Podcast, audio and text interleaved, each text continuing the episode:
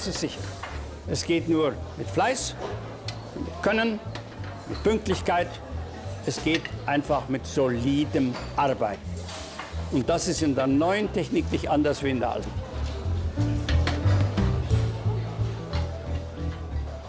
Hallo und herzlich willkommen zum DGQ Podcast Marsings Lunchbreak. Ich bin Jörn Zerf und moderiere heute hier als Produktmanager der DGQ, der Deutschen Gesellschaft für Qualität, unsere Runde und wir stellen Ihnen heute einen wichtigen Standard im Bereich Informationssicherheit vor, der insbesondere für die Automobilindustrie eine tragende Rolle spielt, den TISAX-Standard. In diesem Zusammenhang möchte ich heute auch unseren Experten und Gast begrüßen, Herrn Klaus Kilwinger. Er ist geschäftsführender Gesellschafter und Berater bei der OPEXA Advisory GmbH, eine auf Informationssicherheit spezialisierte Managementberatung. Herzlich willkommen, Herr Kilwinger. Danke, Herr Freund, für die Einladung. Und auch danke an Sie, Herr Zerf. Dankeschön. Dann darf ich vorstellen, meinen Zweitmoderator, den Jürgen Freund, den geschätzten Kollegen Jürgen Freund. Er ist Leiter der Geschäftsstelle hier in Frankfurt. Herzlich willkommen auch dir, Jürgen. Ja, vielen herzlichen Dank, äh, lieber Kollege Jörn Zerf. Herzlich willkommen auch von meiner Seite, lieber Klaus Kilwinger. Und ich nehme den Ball auch schon mal direkt auf. Wir hatten ja in den letzten Monaten bereits einige Netzwerkveranstaltungen rund um das Thema TISAX. Und äh, eine Frage, lieber Herr Kilwinger, die blieb bisher völlig ungeklärt. Wann hatten Sie das letzte Mal eine Phishing-Mail bekommen? Das ist zum Glück schon vier Wochen her. Diese Form von Attacken kommen ja immer wieder vor, aber meist auch in Wellen. Da gibt es mal zwei, drei Wochen keine verdächtigen Mails, dann wieder mal zwei am Tag. Es gibt keine Regeln. Aber man muss einfach wachsam sein und gute Attacken sind auch für den geübten Betrachter und äh, der mit Hintergrundwissen ausgestattet ist, nicht immer so einfach zu erkennen, aber mit gesundem Menschenverstand oft zu entschärfen. Gott sei Dank. Viele denken ja beim Thema Informationssicherheit zunächst an Computernetzwerke. Ein paar Menschen weniger denken vielleicht dabei auch noch an Handys. Aber darauf beschränkt sich das Thema Informationssicherheit ja nicht. Was versteht man eigentlich unter Informationssicherheit? Ja, der, der Begriff ist ein bisschen sperrig. Unter Informationssicherheit versteht man die Eigenschaft von Systemen, den Schutz von Informationen sicherzustellen. Also sei es von Organisationen, Personen äh, oder auch Unternehmen. Und die primären Schutzziele sind immer das Thema Vertraulichkeit. Also nicht jeder sollte, den es nichts angeht, Einblickinformationen bekommen, Verfügbarkeit. Also ich muss auch den Informationszugriff haben, wenn ich ihn brauche und nicht erst irgendwann mal nächste Woche, äh, um die Betriebssicherheit zu gewährleisten. Und die Integrität, das heißt, ich muss mich darauf verlassen können, dass diese Information, so wie sie da ist, auch die exakte ist und nicht von irgendjemandem mutwillig oder unbeabsichtigt verändert wurde. Also Informationssicherheit dient dem Schutz von Gefahren und Bedrohungen und falls das nicht immer möglich ist, natürlich auch der Vermeidung von wirtschaftlichen Schäden und Minimierung von Risiken. Also es geht nicht nur um Netzwerke, Computer oder Handys. Der Begriff ist durchaus weitergefasst. Warum muss denn Informationssicherheit überhaupt gemanagt werden, Herr Kehlwinger? Genügt es nicht einfach, den Computer vor Viren zu schützen und ähm, einfach ein paar Regeln aufzustellen? Schön wäre es, ähm, aber es geht um die Gesamtheit der Risiken, also nicht nur um die IT.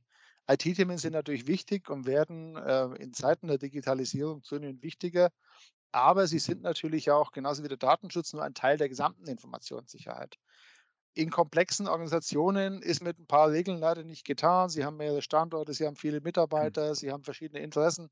Also äh, sie müssen ja auch überlegen, die Leute müssen ja ihre Arbeitsfähigkeit behalten. Also wenn sie quasi das vor Nox aufbauen und am Ende des Tages ist, können die Leute nicht mehr arbeiten, ist auch niemand gedient.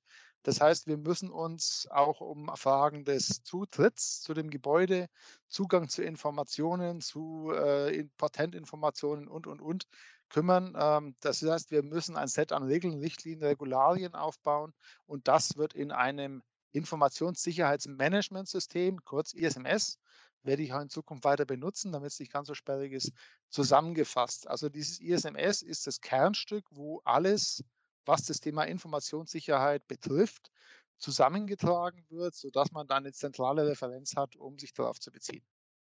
Wir wollen ja heute auch ein bisschen über den Standard zur Informationssicherheit TISAX sprechen. Das ist jetzt ein automotive-spezifischer Standard. Was macht denn das Thema Informationssicherheit für die Automobilindustrie gerade so wichtig, dass sie dafür einen eigenen Standard benötigt? Ähm, es gibt einen international gültigen allgemeinen Standard für Informationssicherheitsmanagementsysteme, der in der ISO 27001 begründet ist.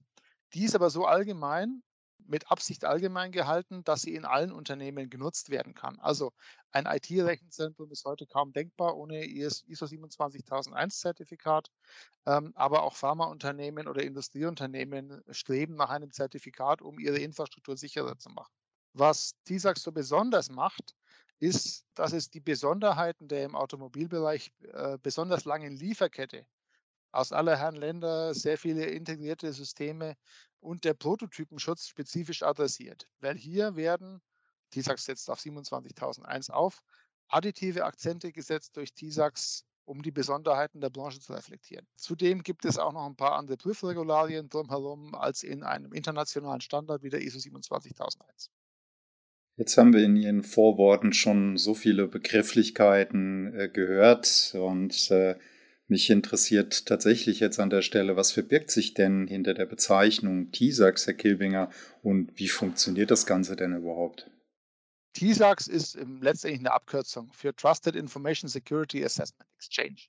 Also es ist letztendlich ein Prüf- und Austauschmechanismus für die Informationssicherheit von Unternehmen und ermöglicht die gemeinsame Anerkennung von Prüfergebnissen zwischen den Teilnehmern. Muss man sich ein bisschen so vorstellen, wenn ein OEM, also Volkswagen, BMW, wie sie alle heißen, sagt, äh, wir, ich will wissen, ob du TISAX-konform bist, lieber Lieferant, kann er über seine TISAX-Zulassung reinschauen und kann sagen, okay, die Firma XYZ ist TISAX-konform. Analog kann auch ein anderer Anbieter oder auch ein anderer Nachfragender, der im TISAX-Konsortium integriert ist, jederzeit nachsehen, ob sein Lieferant, sein Kunde, was auch immer, entsprechende TISAX-Konformität nachweisen kann. Und das zentrale Thema dabei ist, dass wir Aufwände vermeiden. Bis vor kurzem war es üblich, dass jeder Hersteller seinen eigenen Lieferantenkatalog hatte, im Sinne dessen, was muss der Lieferant erfüllen, um Informationssicherheit nachzuweisen. Das heißt, Volkswagen hat so gefragt, BMW hat so gefragt, Ford hat so gefragt und der Lieferant hat natürlich irgendwann gesagt, Leute, jeder von euch will was anderes wissen. Äh, was soll denn der Riesenaufwand? Das heißt, der Aufwand war bislang sehr hoch und mit TISAX will die Branche generell, indem sie sich auf einen Standard beschränkt, den Aufwand für alle Beteiligten niedriger halten. Darüber ist natürlich eine Dachorganisation, nennt sich ENX. Die ENX-Organisation ist das Governance-Organ, wacht über Regularien, ist witzigerweise ein französischer Verein, der aber seine Sitze in Geschäftsleitung in Frankfurt hat. In den Gremien sind die wichtigsten Verbände und Unternehmen der Branche aktiv, also der den Volkswagen, BMW etc. etc. Auch die großen Tier-One-Zulieferer wie ZF und Bosch Außerdem treten international immer mehr äh, Unternehmen dem Ganzen bei, also zum Beispiel Renault oder auch der Stellantis-Konzern und an verschiedenen Gremientätigkeiten, die an der Weiterentwicklung von Standards arbeiten, beteiligen sich zum Beispiel Ford und General Motors, die ja bislang immer ihre eigenen Hoheitsszenarien und Anforderungen hatten. Und der Prüfungskatalog, den ein Unternehmen erfüllen muss, der besteht aus dem Information Security Assessment Katalog des Verband der Automobilbranche und der ist wiederum Reifegrad orientiert. Also letztendlich ist das Ganze, äh, geht immer davon aus, dass ein Unternehmen mit einem gewissen Grundreifegrad kommt, der vielleicht nicht ganz perfekt ist, aber sich dann peu à peu auf weitere Stufen nach oben arbeiten kann, um dann die Mindeststandards zu erfüllen. Und international gibt es verschiedene Prüfdienstleister, die dann die Prüfungen abnehmen und verschiedene Beratungsunternehmen, wie unter anderem unser Unternehmen, das sich darum kümmert, dass Organisation der Umsetzung unterstützt werden kann. TISAX selber ist nicht zertifizierbar, aber es hat auch eine Prüforganisation und da wird dann entsprechend nach Erfolgreichen der Prüfung ein Label vergeben. Der interessante Part dabei ist aber vor allem, heute werden viele Unternehmen dazu aufgefordert, TISAX nachzuweisen, weil davon die Erteilung von neuen Aufträgen oder Teilnahme an Ausschreibungen abhängt kürzlich zum Beispiel einer unserer Kunden hat gesagt, äh, wir brauchen Hilfe. Der neue Auftrag für ein, eine Komponente für ein Fahrzeug steht auf dem Spiel für die Neuausschreibung für 2025. Da geht es nun mal eben um einige Millionen Auftragsvolumen über die Laufzeit und das motiviert sehr viele Firmen, hier die Hausaufgaben zu machen. Versuchen wir das Thema vielleicht nochmal ein bisschen einzugrenzen, abzugrenzen. Was im Moment ja auch viel in der öffentlichen Diskussion ist, auch aufgrund der aktuellen Lage, ist das Thema Cyberbedrohungen. Wie hängen eigentlich Informationssicherheit und Cybersecurity zusammen? Ähm, ein wirksames ISMS ist jetzt nicht die alleinselig machende Lösung. ein ISMS erhöht den Schutz vor Cyberattacken, denn weil man macht sich natürlich im Vorfeld Gedanken, was muss ich denn tun, um einen Schutz zu erhöhen? Das heißt, es hat vorbeugende Wirkung. Wir können Attacken gegebenenfalls verhindern, indem wir Vorbeugungsmaßnahmen definieren. Oder wir können die Anzahl reduzieren, weil dann die entsprechenden Attackierenden merken, ups, das ist aufwendig, da reinzugehen, dann lassen wir lieber die Finger davon. Oder wir können mit den entsprechenden Maßnahmen, äh, zum Beispiel mit Penetration-Tests im Vorfeld feststellen, wo Schwachstellen sind. Aber es ist auch hilfreich, Regularien zu haben, für Eintreten eines Falles, einer, eines Inzidents, dass man sagt, okay, was tue ich denn jetzt, wenn etwas passiert? Wen frage ich an? An wen melde ich was? Wen muss ich informieren? Wie, wann muss ich gegebenenfalls den OEM informieren? Und wer ein ISMS auf Basis TISAX nachweisen kann, hat auch einen Versicherungsvorteil, weil Versicherungen wollen natürlich bei der Erteilung von Cyberpolicen schon sicherstellen, dass der Kunde seine Hausaufgaben gemacht hat, weil die haben natürlich schon das Ziel, dass möglichst minimiert Schäden stattfinden. Und wenn sie dann stattfinden, sollte der Versicherungsnehmer auch seine Vorbereitung getroffen haben. Mit TISAX wäre das auch nachweisbar und belegbar, dass das Unternehmen seine Hausaufgaben gemacht hat. Ja, wir haben es ja vorher schon mal angesprochen. Bei Informationssicherheit geht es ja nicht allein um digitale Informationen. Viele Informationen liegen auch oder ausschließlich in, in physischer Form äh, vor. Dahinter verbergen sich häufig auch Aufwände beim Schutz solcher Informationen, die über das Digitale oft hinausreichen. Was sind denn typische Beispiele für Sie, Herr Kilwinger, solchen Schutzes physischer Informationsträger? Es ist im Rahmen eines ISMS natürlich selbstverständlich, sich Gedanken zu machen, wie beispielsweise der Zugang zum Gebäude gesichert ist. Attacken sind ja nicht nur elektronisch auf digitale In Inhalte, sondern es kann ja zum Beispiel auch jemand eindringen, kann versuchen, einen Prototypenteil zu stehlen oder er kann versuchen, Informationsträger, also schlichtweg Oldschool Papier versuchen, entsprechende Konstruktionsunterlagen, Verträge entsprechend zu stehlen. Das heißt, wir müssen uns auch Gedanken machen, wie schütze ich einen physischen Informationsträger, eine USB, ein USB-Stick, eine CD-ROM, irgendwelche Dokumente, Baupläne etc. und wie können wir den Raum schützen. Und das Zugangskonzept ist eines der Schlüsselthemen. Das heißt, wie werden diese Informationen erstens entwickelt? Wie entstehen sie? Wie werden sie im Laufe des Arbeitsalltags benutzt? Und wie werden sie am Ende des Tages archiviert oder auch vernichtet? Das heißt, man muss die gesamte Kette betrachten, von der Wiege bis zur Bahre, um dann festzustellen, gut, wenn wir dann Informationen haben, die wichtig sind, müssen die auch ordnungsgemäß entsorgt werden, sodass jemand mit dem Wissen nichts mehr anfangen kann. Vor kurzem gab es da ein Beispiel, ein Konstruktionsbüro hatte seine ganzen Unterlagen in die klassische Papiertonne geschmissen, die auf dem Hof stand und hat sich irgendwann gewundert, als die Tonne weg war und ein Vierteljahr später jemand die gleiche Maschine gebaut hat, wie das Unternehmen vorher designt hat. Also das war ein klassischer Fall von äh, Spionage und Diebstahl von geistigem Eigentum, aber sie konnten natürlich nur wenig ausrichten, weil sie haben es erst zu spät erfahren. Der Qualitätstag der DGQ, der in diesem Jahr wieder in Frankfurt stattfindet, steht ja unter dem Motto Fokus Mensch. Und Managementsysteme folgen ja dem Anspruch, dass sie Anforderungen und Menschen zusammenführen. Welche Rolle spielt eigentlich der Faktor Mensch bei der Informationssicherheit? Der Mensch ist sehr wichtig. Äh, wir sprechen gerne von der sogenannten Human Firewall, denn er ist die Schlüsselstelle.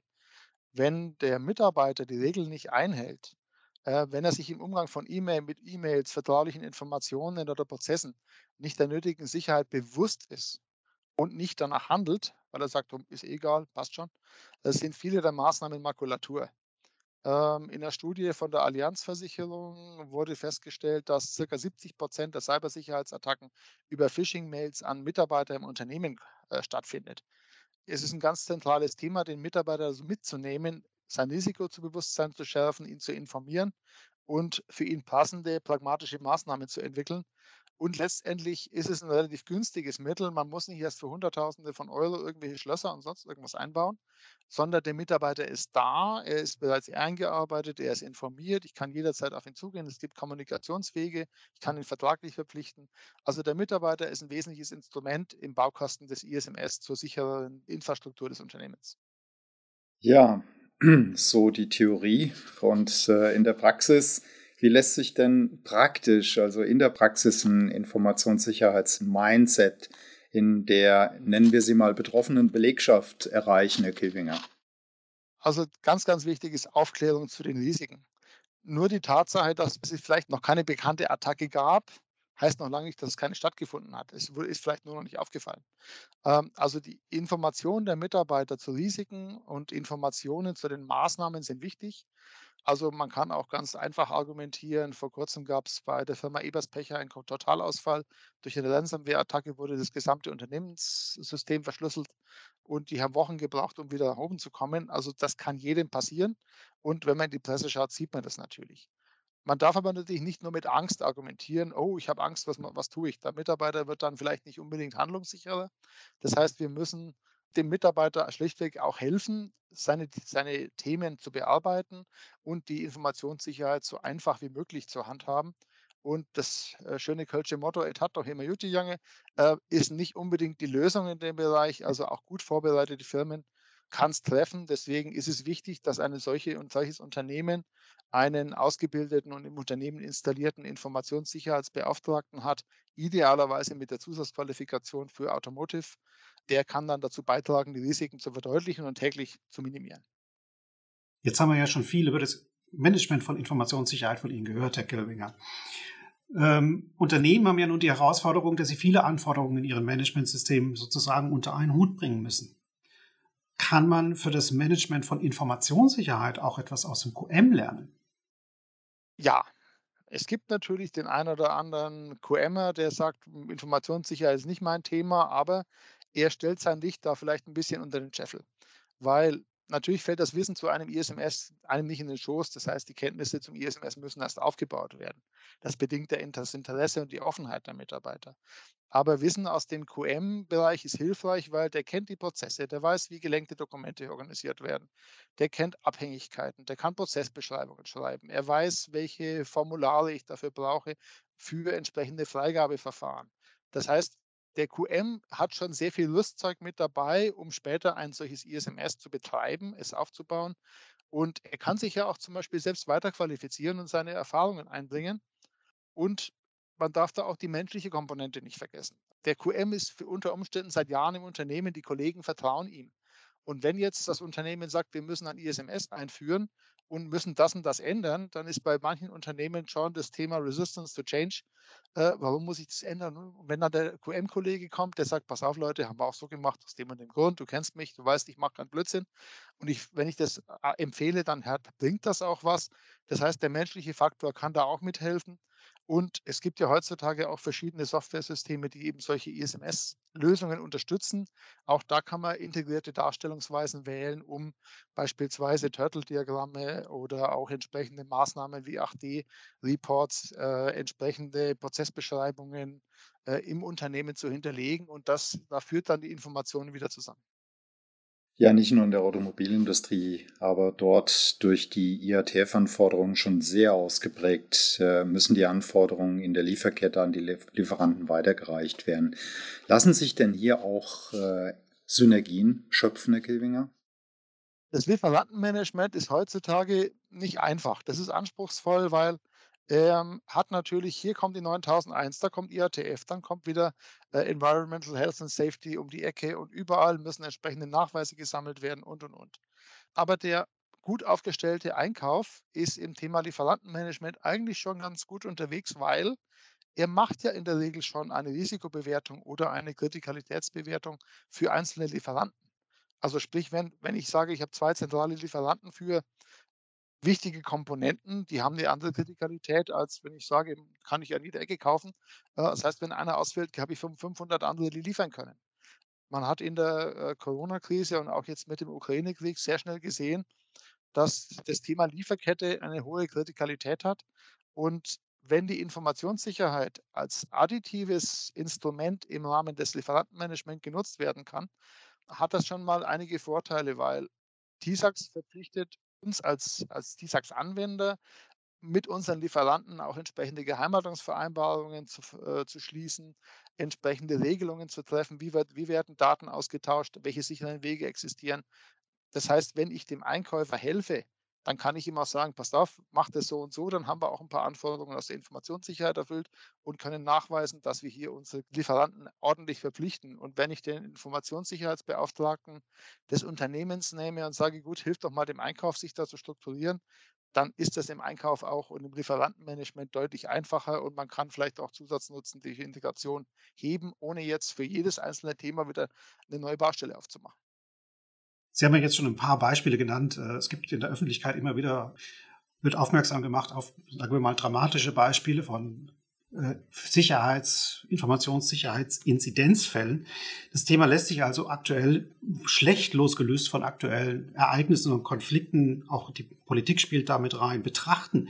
Wenn wir aber jetzt doch mal versuchen, zum Abschluss generellen und realistischen Ausblick zu wagen, wo sehen Sie das Thema Informationssicherheitsmanagement in drei bis fünf Jahren?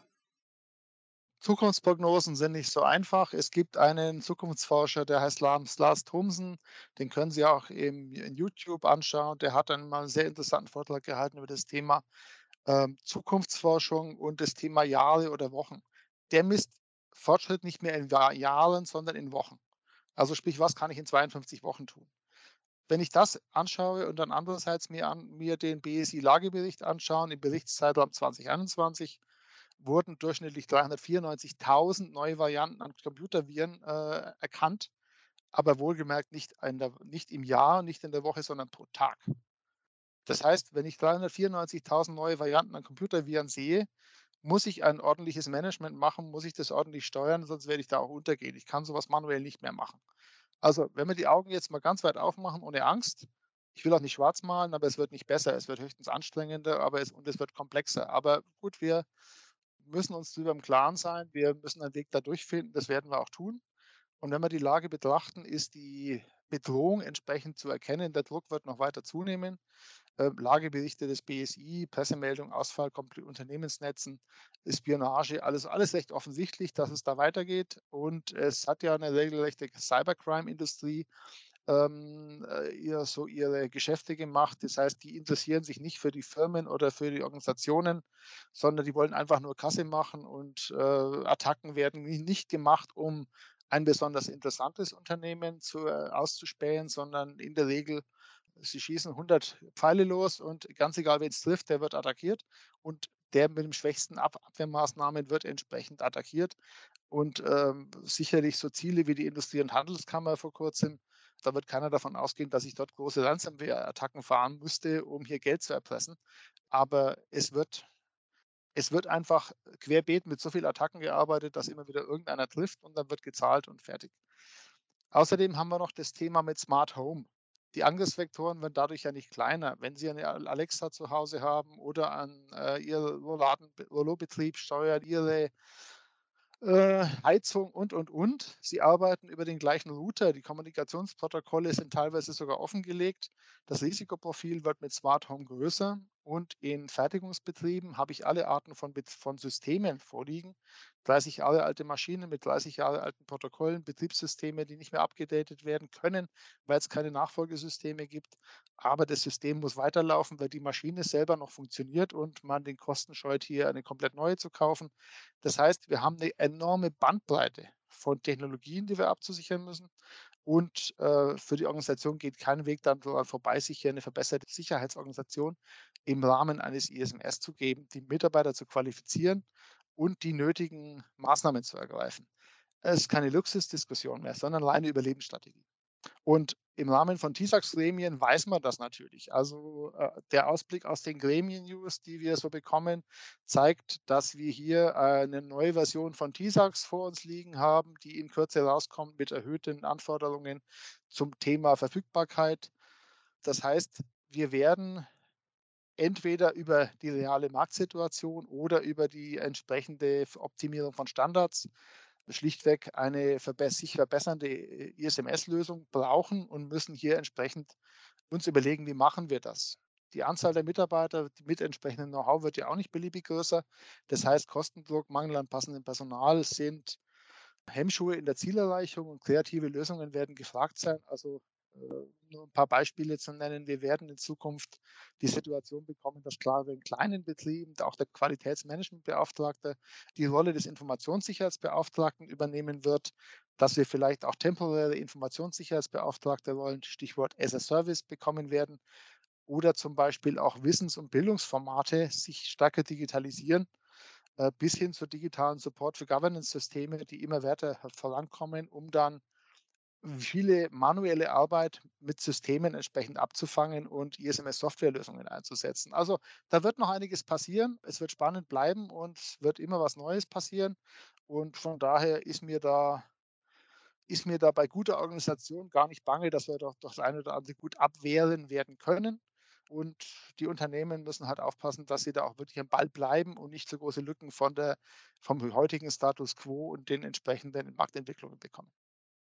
Ja, ganz herzlichen Dank, Herr Kelvinger. Und damit kommen wir auch schon langsam zum Ende unserer heutigen Folge. Sie haben uns durch ein komplexes Thema geführt. Sie haben viele Facetten eines Themas angerissen in einer sehr kurzen Zeit. Da hätte man natürlich in viele Bereiche noch deutlich tiefer einsteigen können. Lieferantenmanagement im Rahmen von Informationssicherheit, die Rolle des Menschen, die, welche Rolle spielt die Technologie bei dem Ganzen, etc. etc. Wir haben sicherlich einiges an Erkenntnissen mitgenommen, vor allen Dingen aber eben das, es muss gemanagt werden und letzten Endes sind es Menschen, die die Anforderungen umsetzen. Wir müssen sensibilisiert werden. Wir brauchen auch Qualifikation in diesem Bereich. Und aus diesem Grund hat ja auch die DGQ ein entsprechendes Angebot. Für alle die, die sich in diesem Bereich weiterbilden wollen, finden Sie auf unserer Homepage dgq.de unter Ausbildung und Zertifikate oder einfach unter dem Stichwort TISAX entsprechende Angebote. Schauen Sie gerne mal vorbei. Ja, damit möchte ich auch langsam in die Schlussrunde kommen. Jürgen, möchtest du vielleicht noch ein Schlusswort sagen? Und dann würde ich ganz zum Schluss den Herrn Kilbinger nochmal bitten, was würde er denn unseren Hörern sozusagen abschließend mit auf den Weg geben? Ja, lieber Jörn, lieber Kilbinger, auch von meiner Seite ein ganz herzliches Dankeschön für die letzten 30 Minuten. Ich äh, freue mich an der Stelle sehr darüber, äh, Sie auch in den nächsten Wochen äh, wieder zu unseren Netzwerkveranstaltungen begrüßen zu dürfen. Das Thema TISAX äh, findet im Netzwerk der DGQ statt. Ähm, wir haben viele Netzwerkveranstaltungen auch geplant, schon im Jahr oder für das Jahr 2023. Äh, wir haben eine Austauschgruppe auf DGQ Plus, unsere Mitglieder-exklusive Netzwerkplattform. Äh, unsere Zuhörerinnen und Zuhörer laden wir natürlich sehr, sehr herzlich äh, dazu ein, auch an unserem Netzwerk teilzunehmen. Es bleibt spannend und Sie haben das eben wunderbar auch gesagt. Ihnen ist nicht bange, wenn die Organisationen gut vorbereitet sind. Dazu werden wir sicherlich in den nächsten Wochen und Monaten noch mehr hören im Rahmen unserer TISAX Netzwerkveranstaltung. Und nun genug der Worte. Ich übergebe jetzt den Staffelstab wieder an Sie, Herr Kilwinger. Ich mache es ganz kurz. Man kann jedem Automotive-Unternehmen oder auch Zulieferer nur wärmstens empfehlen, eine ISMS auf Basis des TISAX einzuführen und seine Mitarbeiter entsprechend zu qualifizieren. Das ist nicht nur Schrankware, was sie einkaufen, sondern damit wird die Organisation generell gestärkt, weil Prozesse, Vorgehensweisen, Mechanismen entsprechend vorhanden und aufgebaut sind um im Falle eines Inzidents dann gut vorzubereitet zu sein und den Inzident abzuwehren oder wenn es denn doch schief geht, äh, das Schlimmste zu verhindern, nämlich Produktionsausfälle, den Verlust geistigen Eigentums und Reputationsschäden, von der Minimierung von Folgekosten ganz zu schweigen. Und Informationssicherheit ist nicht primär ein Kostenblock, sondern eine Investition in die Zukunft. So würde ich es gerne zusammenfassen und danke nochmal an alle Zuhörer, dass äh, Sie uns hier begleitet haben. Ja, vielen Dank und bis zum nächsten Mal. Vielen Dank. Tschüss. Danke, Herr Zerf. Danke, Herr Feind. Tschüss. Es ist ja die ganze Zeit immer die Rede davon, dass Leute wissen müssen, was sie tun sollen und wie sie es tun sollen. Darüber wird vergessen, ihnen zu erklären, warum sie es tun sollen.